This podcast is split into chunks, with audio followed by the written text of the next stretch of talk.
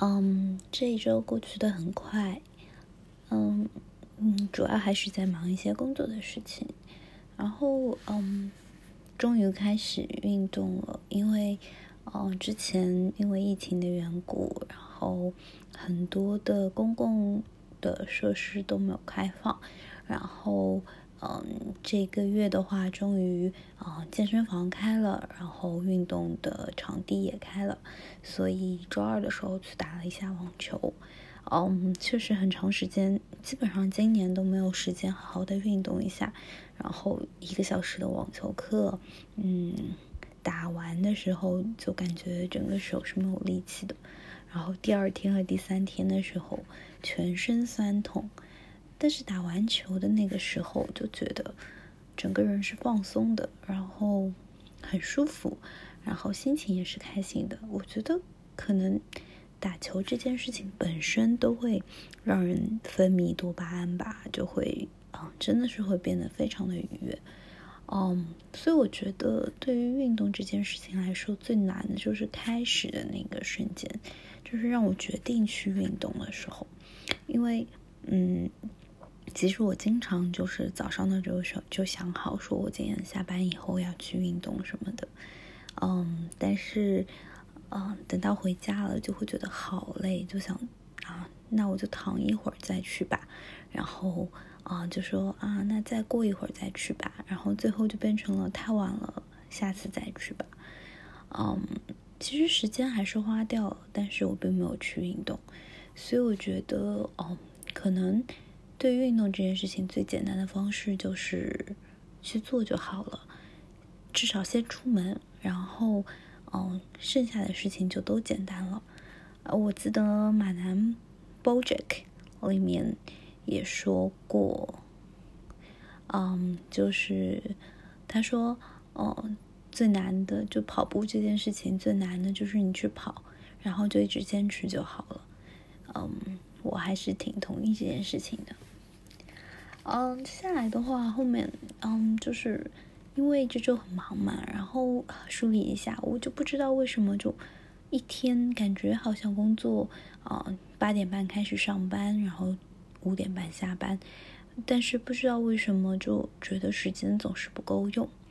然后梳理一下，感觉其实有效的工作时间并不会很多，哦，满打满算也就五个小时吧，就是。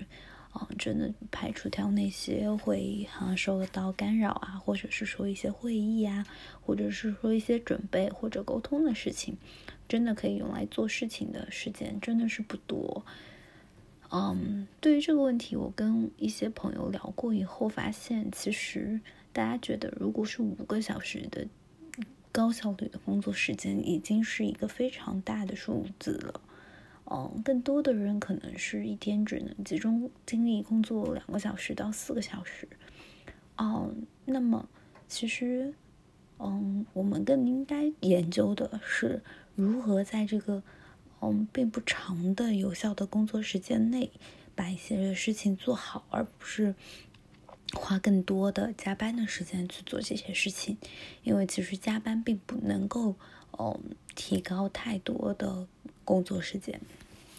更多的就是浪费了可能三个多小时，然后做了一些嗯，实际只有一个小时的事情。嗯嗯，后来我在想说，怎么样去判断这件工作是不是我真的愿意去做，或者是说，嗯，什么样的工作是一份好的工作？嗯，其实。很多时候，我一直在说服自己，说我工作就是为了赚钱，所以老板让我做什么，我都会去，都应该好好的做。但是，嗯，随着年龄的增大，我会觉得，嗯，其实工作不应该只是为了赚钱，应该是也是要让自己有所提升的，因为不然的话，嗯，你可能就只能依赖这一份工作，你的主动性就没有了，所以。嗯，接下来就变成了，嗯，怎么样才叫做自我提升？啊，很多时候我觉得我们的工作更多的像是一个螺丝钉，就是，哦，不是，呃，不会有那么多的机会让你去学习新的东西。那么，嗯，在重复的工作或者说是一些嗯反复的冗长的工作当中，怎么样去提升自己？我一直在思考这个问题。终于后来有了答案，就是，嗯，必然一份工作，甚至说在尤其在社招以后的工作，都会是基于你之前做过的一些事情，然后他们觉得你可以去胜任这份工作，并且带来价值，才会让你去做。